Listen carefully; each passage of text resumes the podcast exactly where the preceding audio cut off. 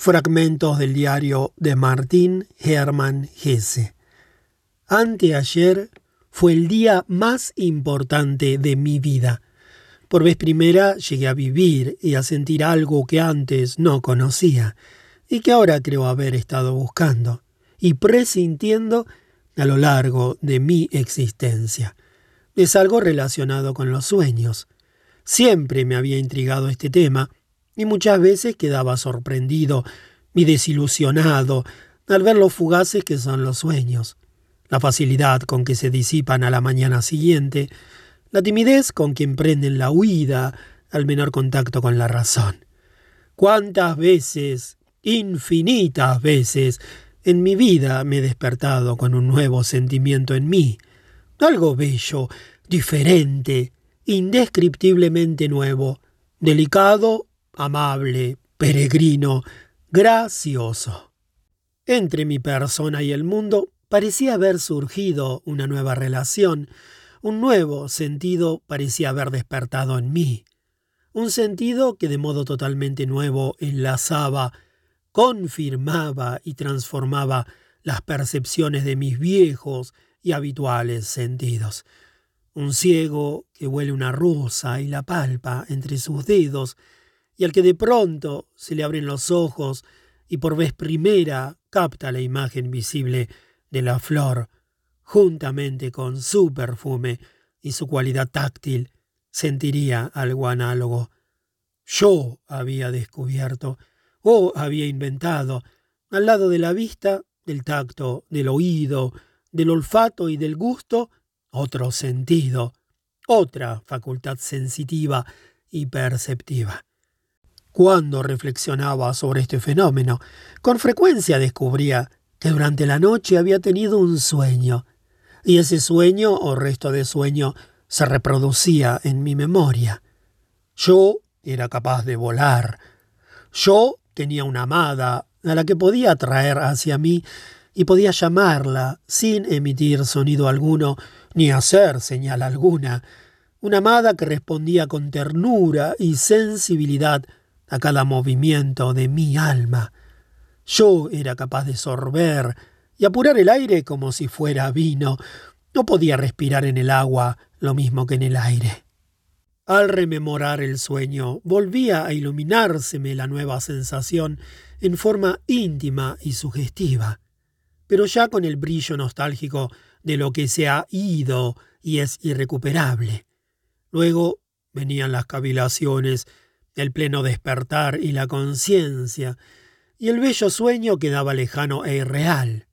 Y al levantarme de la cama, casi todo se había volatilizado, y solo restaba un soterrado sentimiento de pérdida y hurto, mezclado con una sensación como de mala conciencia, como si hubiera hecho alguna tontería, como si me hubiera perjudicado e incluso me hubiera engañado a mí mismo. Entonces Pensaba a veces que lo que debía denunciar como mentira eran los sueños, y por ello debía desecharlos. Pero la realidad era todo lo contrario. El soñar era lo valioso, y lo absurdo era desechar, juzgar y condenar los sueños. Alguna vez estuve muy próximo a alcanzar la evidencia de esta verdad. La sentía ya agitarse en mi mano como un pájaro capturado, y de nuevo se me oscurecía y yo quedaba triste y disminuido. En ese momento tengo otra vez en mis manos el nuevo conocimiento o experiencia, o como se quiera llamar. No vale la pena contar las divagaciones a que me entregaba después en mi fantasía, pero a medida que he ido avanzando en años, he ido experimentando el vacío de las pequeñas satisfacciones que he tenido en la vida, he visto con más claridad dónde tenía que buscar el manantial de las alegrías y de la vida. Llegué al convencimiento de que ser amado por otro no es nada, mientras que amar a otro es todo, y fui comprendiendo con creciente claridad que sólo nuestro sentimiento y nuestra sensibilidad lo que hace valiosa y grata nuestra existencia. Todo lo que en la tierra podía merecer el hombre de felicidad constaba de sensaciones. Nada valía el dinero, nada valía el poder. Había mucha gente que poseía ambas cosas y eran infelices. Nada valía la hermosura. Se veían hombres y mujeres hermosas que con toda su hermosura eran infelices. Tampoco la salud tenía gran importancia. La salud de cada uno está en sus sentimientos. Hay enfermos que rebosan alegría de vivir hasta poco antes de expirar. Y hay sanos que se atormentan por el miedo al dolor. Hay, en cambio, felicidad siempre que una persona posee fuertes sentimientos y vive de ellos. No los sofoca ni los reprime, sino que los cuida y los disfruta. La belleza no hace feliz a aquel que la posee, sino a aquel que sabe amarla y adorarla. Aparentemente hay gran variedad de sentimientos, pero en el fondo se reducen a uno. Cabe dar el nombre de querer a cualquier sentimiento, o cabe dar otro nombre a discreción. El término que yo prefiero es el de amor. La felicidad es amor, nada más. El que es capaz de amar es feliz. Toda emoción de nuestra alma, en la que ésta se siente a sí misma y siente su propio vivir, es amor. Feliz es, por tanto, el que tiene capacidad de amar mucho, pero amar no equivale a apetecer o desear. El amor es apetito que ha alcanzado la sabiduría. El amor no quiere poseer nada, solo quiere amar. Por eso es también feliz el filósofo que envuelve su amor al mundo en una red de pensamientos y va tejiendo incesantemente su red amorosa en torno al mundo. Pero yo no era filósofo. Tampoco podía hallar mi felicidad por las vías de la virtud y de la moral. Si yo sabía que solo puede hacer feliz la virtud que siento en mí mismo, que descubro y abrigo en mí mismo, ¿cómo iba a apropiarme virtudes ajenas a mí?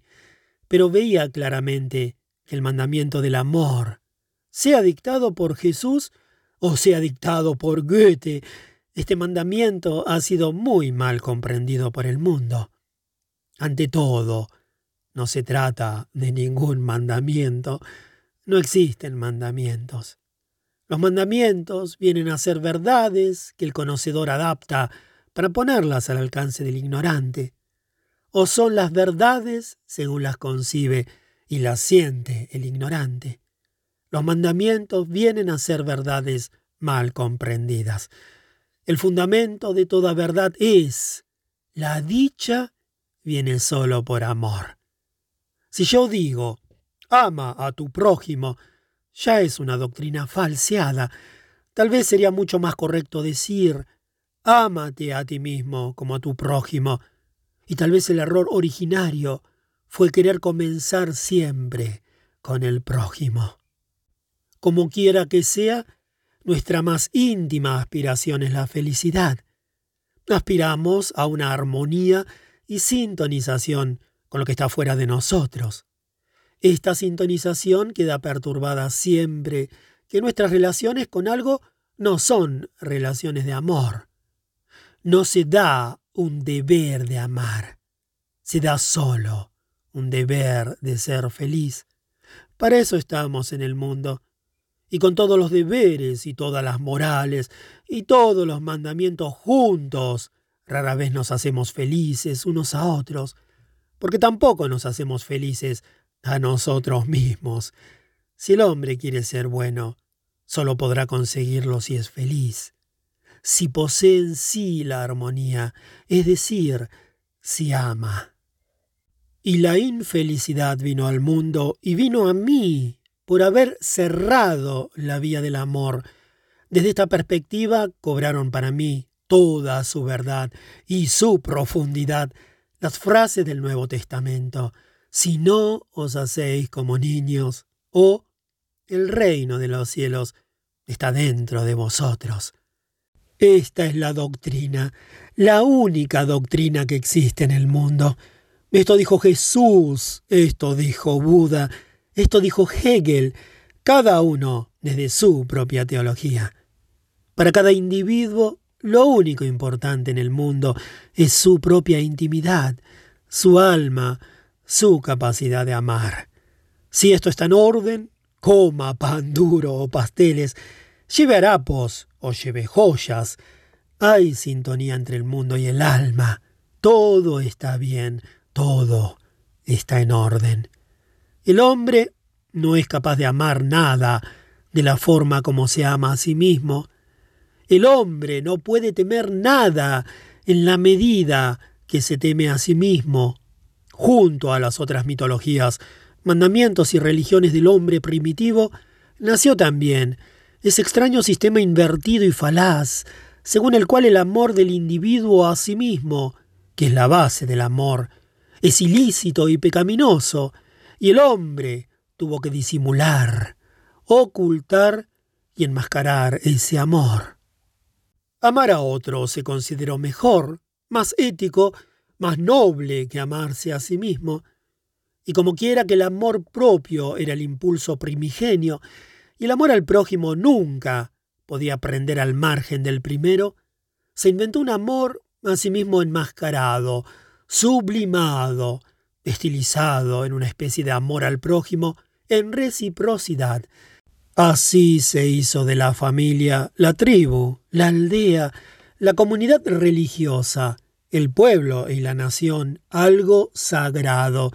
El hombre, al que no le está permitido traspasar por amor a sí mismo el más mínimo precepto ético, puede cometer en favor de la comunidad, del pueblo y de la patria las más atroces fechorías, y cualquier mala pasión se convierte a este nivel en deber y en acto heroico. Así ha procedido la humanidad hasta nuestros días. Esperemos que alguna vez se derrumben los ídolos de las naciones, y esperemos que con el redescubrimiento del amor a la humanidad vuelva a salir a plena luz la vieja doctrina originaria. Tales evidencias se abren paso muy lentamente. Nos encaminamos hacia ellas a través de un movimiento en espiral, y una vez que se presentan, tenemos la impresión de que las hemos alcanzado de un salto súbitamente. Pero las evidencias y el conocimiento no son la vida, son el camino para la vida, y hay quienes se quedan perpetuamente en el camino. También yo adivinaba el camino, creía conocerlo con certeza, y sin embargo nunca he avanzado gran cosa por tal camino. Tenía avances y retrocesos, pasaba por momentos de euforia y momentos de desánimo, por fases de fe y fases de desencanto, y probablemente estas alternancias se darán siempre. Desde anteayer he dado un paso adelante he logrado por primera vez atrapar algo que siempre se me escapaba, apropiarme y tener por un momento en mis manos algo que hasta ahora veía volar como un pájaro lejano. Mi experiencia es la siguiente. Anteayer tuve la dicha, por vez primera, de traer a la luz del día el sentido y la doctrina de un sueño nocturno. Durante unas horas Mantuve una relación con el mundo que normalmente solo en sueños se puede dar.